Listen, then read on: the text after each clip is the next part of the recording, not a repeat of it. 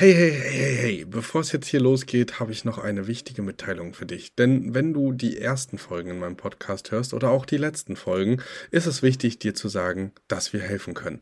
Wenn du also jetzt sagst, ey, ich möchte nicht ohne Begleitung starten oder oh, das ist vielleicht doch komplizierter als auf den ersten Blick gedacht, dann sei dir sicher, dir ist geholfen. Unten in den Show Notes findest du einen Bewerbungslink zu unserem Mentoring-Programm und da wirst du auch nochmal darüber aufgeklärt, was genau und wie das ganze Programm aussehen kann und wo du am besten starten solltest. Also zögere nicht und sicher dir jetzt ein erstes Gespräch für die Mentoring-Begleitung. Und jetzt ganz viel Spaß beim Hören.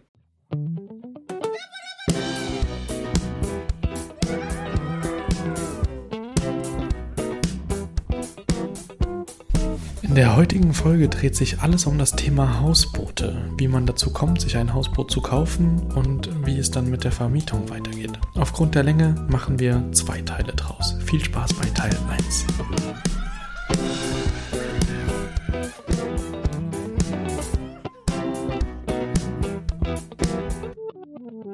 Jetzt geht's los. Hallo und herzlich willkommen zu einer neuen Folge von Erhört. Und heute haben wir ein, ja, wie ich finde, sehr, sehr spannendes Thema vor uns, denn ich habe schon bestimmt seit einem Jahr ungefähr nach einem Interviewpartner nicht gesucht, aber ich, ich habe danach äh, mich gesehnt, mich einmal über dieses Thema auszutauschen. Und heute ist es soweit und wir haben endlich äh, zwei ganz ähm, spannende Gäste zu Gast. Und ähm, ich begrüße die Gründer von Well Hausboote und äh, freue mich sehr, heute über das Thema äh, Übernachten auf Wasser mit euch zu sprechen. Hallo, ihr zwei. Hallo. Ja, sehr schön. Also ich würde sagen, für den Anfang ähm, stellen wir euch erstmal vor. Mich kennen die meisten. und ähm, dann sprechen wir einmal darüber, wie ihr überhaupt ähm, dazu gekommen seid dass ihr so mal ein bisschen aus dem Nähkästchen plaudert, wie das alles entstanden ist. Ja, gerne. Dann erzählt mal, wer seid ihr und äh, wie seid ihr ähm, dazu gekommen, euch ein Hausboot zuzulegen? Also, ja, also mein Name ist Jan Hugenberg. Ähm, Angeli sitzt neben mir. Und ähm, ja, wir beide hatten ähm, ja, vor einigen Jahren die bescheuerte Idee eigentlich, ähm, Hausbooturlaub zu machen. Das Ganze ist so entstanden, dass wir an einem Sonntag, nee, an einem, Feiertag. an einem Feiertagsnachmittags quasi gelangweilt auf dem Sofa saßen und ähm, haben zufällig im Fernsehen durchgesäppt und ähm, ja, die äh, eine Sendung im ZDF gesehen über Hausbooturlaub und das hat uns so angefixt, dass wir uns ähm, mit dem Hausboot-Thema näher beschäftigt haben, um Hausbooturlaub zu machen. Und ähm, daraus ist aber kein Hausbooturlaub geworden, sondern äh, heute haben wir eine ganze OHG. Und ähm, ja, also ganz interessante Sache. Äh, hatten, wir haben viele Erkenntnisse gelernt, wir haben neue Erfahrungen gesammeln dürfen und sind eigentlich komplette Quereinsteiger gewesen ähm, in der ähm, ja, in, in, dem Hausbootgeschäft. Ähm, wir haben angefangen quasi mit der, ähm, also erst war die Idee quasi, nachdem wir gemerkt haben, der Hausboot, äh, der Hausbooturlaub wird dann doch relativ teuer, äh, kamen wir auf die Idee, dass wir eventuell ja mit vermieten könnten, das Hausboot. Und ähm, ja, so ist diese Vermietungsgeschichte dann immer mehr gewachsen und konkreter geworden. Und ähm, bis wir dann irgendwann mal unser eigenes Hausboot hatten, äh, ist das Ganze ein bisschen größer geworden.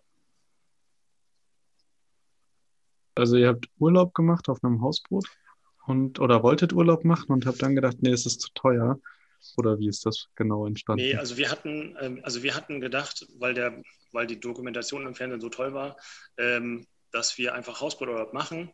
Und ähm, ja, waren dann aber überrascht, dass es doch relativ teuer war. Und dann haben wir gedacht, na, vielleicht ähm, sind wir vielleicht doch nicht direkt einen Urlaub machen. Schauen wir mal, was wir daraus machen können. Vielleicht kann man ja auch quasi selbst eins kaufen und das dann entsprechend vermieten oder so, um dann da noch äh, einige Einnahmen zu generieren.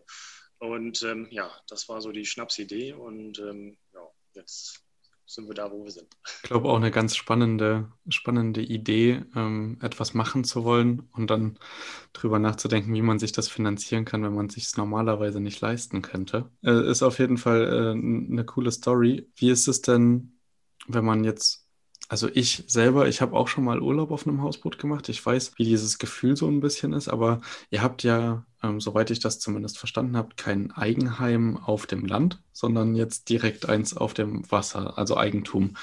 Oder? Habt ihr auch Eigentum auf dem Land? Genau, also wir, wir, genau, wir wohnen ganz normal in einem Haus, ähm, auf dem Land tatsächlich. Ähm, Aber haben, verbieten das nicht. Äh, nee, das ist wirklich nur für uns. Ähm, wir haben dann aus der Idee heraus auch ein eigenes Hausboot gekauft, welches wir natürlich auch vermieten. Und alle anderen Objekte, die wir verwalten, gehören natürlich anderen Eignern. Ähm, das wächst stetig und äh, es macht einfach Spaß, das auch zu beobachten, was daraus gekommen ist, wie das alles mhm. entstanden mhm. ist. Wie oft seid ihr äh, ungefähr auf eurem eigenen Hausboot? Naja, also jetzt gerade haben wir Corona. ähm, in diesem Jahr noch gar nicht, im letzten Jahr zweimal oder dreimal. Ähm, aber im Jahr davor, muss man sagen, waren wir schon öfter da. Da sind wir dann einmal im Monat ungefähr da. Ähm, aber wir machen da nie Urlaub. Wir sind quasi immer zum Arbeiten da. Ein Tag ist quasi immer irgendwelche Dinge organisieren und äh, Leute besprechen, irgendwas reparieren oder was auch immer. Und der zweite Tag ist dann Urlaub, aber dann fahren wir auch fast schon wieder nach Hause. Ach, schade. Man muss aber auch dazu sagen, dass unser eigenes Hausboot im Ausland liegt. Es liegt halt in Dänemark. Das ist immer dann noch ein bisschen Stückchen weg, sodass man da das dann doch irgendwie ein bisschen längerfristiger plant. Wenn man da hinfährt, dann kauft man vorher noch mal ein paar Artikel ein, die, die dort gebraucht werden oder so. Also das ist dann ähm, eher, eher eine geplante Sache, als dass wir da spontan hinfahren. Wobei wir fahren aber auch nur zwei Stunden Nein ja, Minimum zwei Stunden. Wenn die A7 einigermaßen frei ist, dann zwei Stunden. Ansonsten halt auch vier oder fünf Stunden haben wir auch schon mal gebraucht. okay, ja, aber spannend. Ich dachte jetzt, ihr, ihr nutzt das auch ganz aktiv zum selber erholen und Urlaub machen. Ähm, ja, das war so die, die Idee dabei, aber das hat nicht funktioniert. ähm, wenn, ich, wenn ich euch äh, richtig verstanden habe, dann habt ihr ja jetzt mittlerweile mehrere Hausboote in der Verwaltung. Äh, ihr habt ein eigenes und mehrere in der Verwaltung. Das sind ähm, alles feste Boote, ne? Die sind fest äh, an dem Ort, wo sie stehen und sind nicht irgendwie zum, wir fahren mal über den Kanal irgendwie rum. Nee, genau. Also es sind alles Festlieger. Ähm, hat äh, den großen Vorteil, dass sie fest mit Zu- und Abwasser verbunden sind, sodass man jeglichen Komfort wie zu Hause nutzen kann. Ähm, die Boote, die fahrbar sind, die haben dann immer ein bisschen andere Systeme, die ein bisschen aufwendiger, oder ja, aufwendiger nicht, aber vielleicht anders sind in der Handhabung als zu Hause. Ähm, und das ist einfach bei uns der Vorteil, die, ähm, wir sagen immer so schön, ähm, die schaukeln halt trotzdem in den Wellen mit. Also es, man hat trotzdem das Wassererlebnis und äh, ändert vielleicht seine Perspektive mal vom Wasser aufs Land und nicht immer vom Ufer aufs Wasser. Ähm, und äh, darum äh, ist das überhaupt gar kein Nachteil, dass die nicht fahrbar sind, sondern einfach eine schwimmende Ferienwohnung. Ja, man muss dazu sagen, weil der Komfort halt so hoch ist wie, wie zu Hause. Also, na gut, eine Klimaanlage zu Hause haben wir nicht, aber auf dem Boot haben wir eine Klimaanlage, ähm, Spülmaschine und ähm, die, dadurch, dass sie angeschlossen sind an der Kanalisation, gibt es auch keinen Tank, wo das Abwasser dann irgendwie gesammelt wird und dann abtransportiert werden muss und so weiter. Wir können das Boot im Winter ganz normal nutzen, weil auch bei Sturm natürlich, gut, also irgendwann wird einem dann auch schlecht. Ähm, aber dadurch, dass die halt so einen relativ hohen Komfort haben, ist es quasi, kosten die auch wie so ein, fast wie so ein Haus. Ähm, da gibt es dann nach oben natürlich keine Grenzen. Und ähm, ja, damit fährt man dann auch ungern, weil dann auch viel kaputt gehen kann. Und äh, ja, also für die Fahrbaren, die gibt es natürlich auch. Ähm, ist in einigen Marinas oder Häfen ist das, sind die auch fahrbar. Also zum Beispiel unser Boot in Dänemark ist fahrbar. Ähm, das hängt aber nur mit behördlichen Vorgaben zusammen, weil wir ein CE-zertifiziertes Sportboot sein mussten. Damals gab es noch keine Genehmigung, dass dort äh, ein Hausboot liegen darf ohne Motor, weil dann ist nämlich unter Umständen kein Hausboot mehr, sondern ein Haus. Und ähm, dafür gibt es dann eine Baugenehmigung und so weiter. Und dann das macht das Ganze dann komplizierter. Und deswegen sind wir dann quasi zum Beispiel in Dänemark auch wirklich fahrbar, äh, haben es aber auch nur einmal wirklich genutzt. Also es mhm. ist fahrbar, aber nicht für die Gäste. Das ist ja. immer so der Unterschied. Also wir fahren da selber auch nicht mit. Das ist halt rein für die Behörde, dass wir diese, dieses Fahrpaket da drin haben, damit das ja. liegen darf. Ich hoffe, das kam nicht so rüber. Ich wollte das gar nicht schlecht reden, wenn sich ein Haus nicht bewegt. Aber man muss ja, ich finde, man, es gehen immer so Bilder los und, und so, so kleine Kopfkinos, wenn man sich ein Hausboot, wenn man das jetzt so hört, hm, gibt es ja verschiedene Vorstellungsmöglichkeiten. Und ich wollte einfach nur ähm, das einmal ähm, klären. Ähm, ich finde die Vorstellung tatsächlich mit diesem Perspektivwechsel super spannend, dass man vom Wasser aufs Land guckt. Ähm, das hast du vorhin schön gesagt. Probier doch mal aus. Sofort. ja, stimmt. Ähm, aber vielleicht kann man euch wirklich mal ähm, besuchen, beziehungsweise einen Standort und äh, da auch mal die Leute mitnehmen, dass sie mal so richtig sehen, ähm, was das ist. Ähm, ich verlinke natürlich auch die Webseite, also ihr könnt einfach unten dann mal äh, in, der, in der Beschreibung schauen und ähm, werdet da die, die Website finden und dann seht ihr auch die ständig erweiternden Standorte, die dazukommen. Aber darüber sprechen wir, darüber sprechen wir gleich nochmal, wie genau das bei euch mit der Verwaltung läuft. Ähm, gebt mir mal so ein Gefühl, wo so ein Hausboot anfängt. Ich meine, ist klar, es gibt riesige Hausboote, es gibt kleinere Hausboote, aber wo fängt da ungefähr das an bei einem Kaufpreis? Womit muss man auf jeden Fall rechnen, wenn jetzt jemand zuhört und sagt, boah, ich habe total Bock. Ich will auch äh, in Dänemark ein Hausboot haben. Also ähm, da gibt es natürlich verschiedene Hersteller und ähm, bei dem Hersteller, wo wir sind, da, also wir haben die, also circa 30 Quadratmeter Wohnfläche ungefähr und wir können maximal vier Personen beherbergen auf dem Boot. Und das lag bei circa 150.000 Euro. Ähm, damals, als wir uns darum gekümmert haben, auch um andere Hausboote, andere Hersteller, die lagen, die fingen dann so bei 120.000 an, um ja, etwas Adäquates, Vernünftiges, ähm, auch äh, ähm, nicht nachhaltig, sondern Langlebiger. langlebiges äh, Hausboot ähm, ja, zu, ähm, zu erwerben, weil auf so einem Boot ähm, beziehungsweise auf dem Wasser, das ist halt immer ständig in Bewegung. Im Prinzip muss man immer irgendwas machen. Und ähm, ja, es, man rechnet ja mit einer Lebensdauer von über, über zehn Jahren auf jeden Fall, ähm, 10 oder 20 Jahren bei vernünftiger Pflege. Und ähm, ja, da muss es ja dann auch schon was Vernünftiges sein. Also bei 150 quasi geht das locker los und dann geht es eigentlich ziemlich steil nach oben. Also nach oben, ja, fast keine Grenzen gesetzt, je nachdem, was man dann haben möchte. Also es gibt Bungalows, ähm, die liegen dann irgendwie bei 600.000 oder es gibt auch zweigeschossige Häuser, die dann noch mal, also da kann man, äh, ja, kann man einiges an Geld ausgeben. Schon verrückt, ja, sehr cool. Ich glaube, ähm, als ich vor boah, das ist schon echt lange her. 2015 war das. Da war ich auf einem Hausboot. Und als ich das äh, jemandem erzählt habe oder meinen Freunden erzählt habe, wusste keiner, hä, was das denn und was denn hier.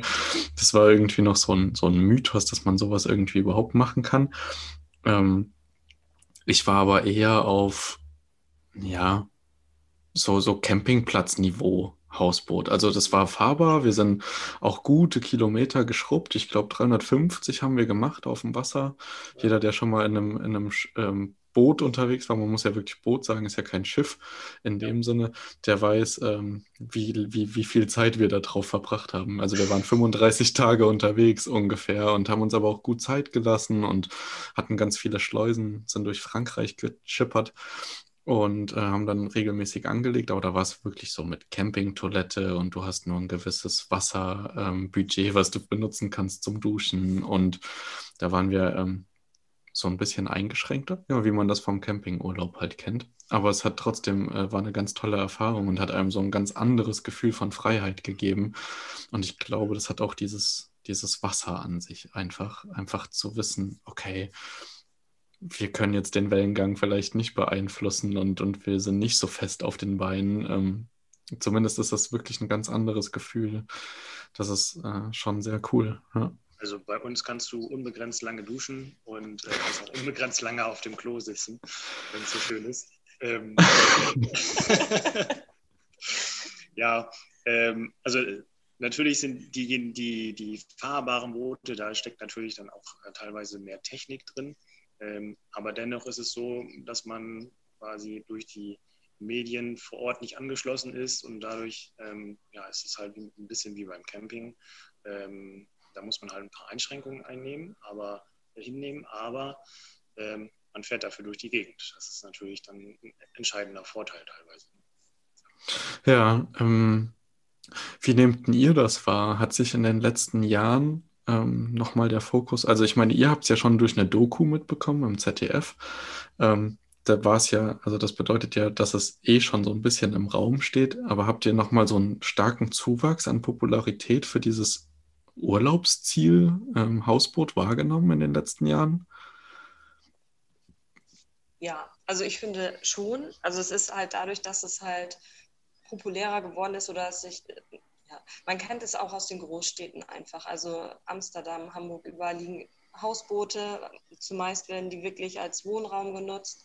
Und das ist einfach irgendwie der Traum, wenn man in diesen Städten ist, diese Boote sieht, die sehen irgendwie schnuckelig aus mit Blümchen und halt schön hergerichtet. Und das ist dann doch irgendwie der Traum von jedem da zu leben. Und wenn man dann merkt, so, man kann da Urlaub machen, das ist vielleicht dann nicht so schnuckelig mit Blümchen, sondern vielleicht ein bisschen anders, ähm, aber auch schön, äh, merkt man halt doch, dass da dann der, die Nachfrage doch sehr gestiegen ist.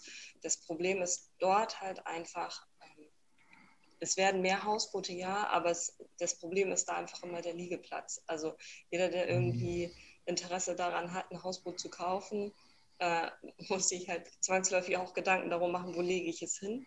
Und die Liegeplätze sind das Problem, die sind rar und ähm, da ist der Markt halt dann irgendwann vielleicht eingeschränkt oder es gibt Gemeinden, die wieder äh, Wasserflächen dafür hergeben. Mhm.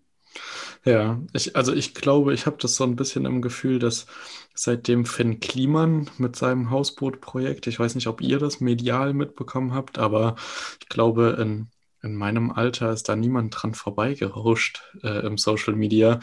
Ähm, zusammen mit Olli, Olli, Schulz hat er in Hamburg, ähm, äh, oder nicht ganz Hamburg. Ähm, das alte hm. Hausboot von Gunther Gabriel, richtig.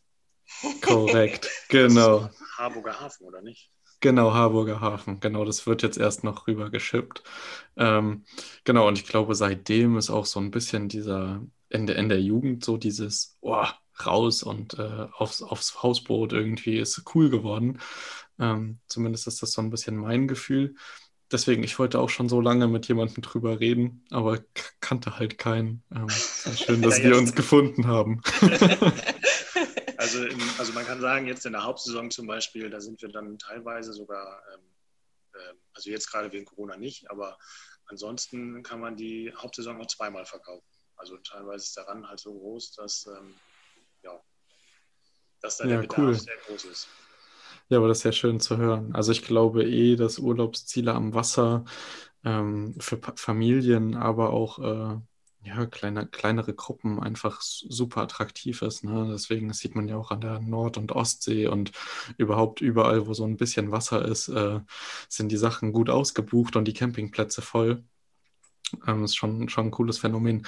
Könntet ihr euch denn persönlich vorstellen, wenn ihr jetzt auch das, ha ähm, das Hausbootprojekt von Finn kennt, dass man bei euch so kleine Events veranstaltet oder Konzerte gibt? Oder gab es so, schon mal so eine Anfrage? Habt ihr sowas schon mal bekommen?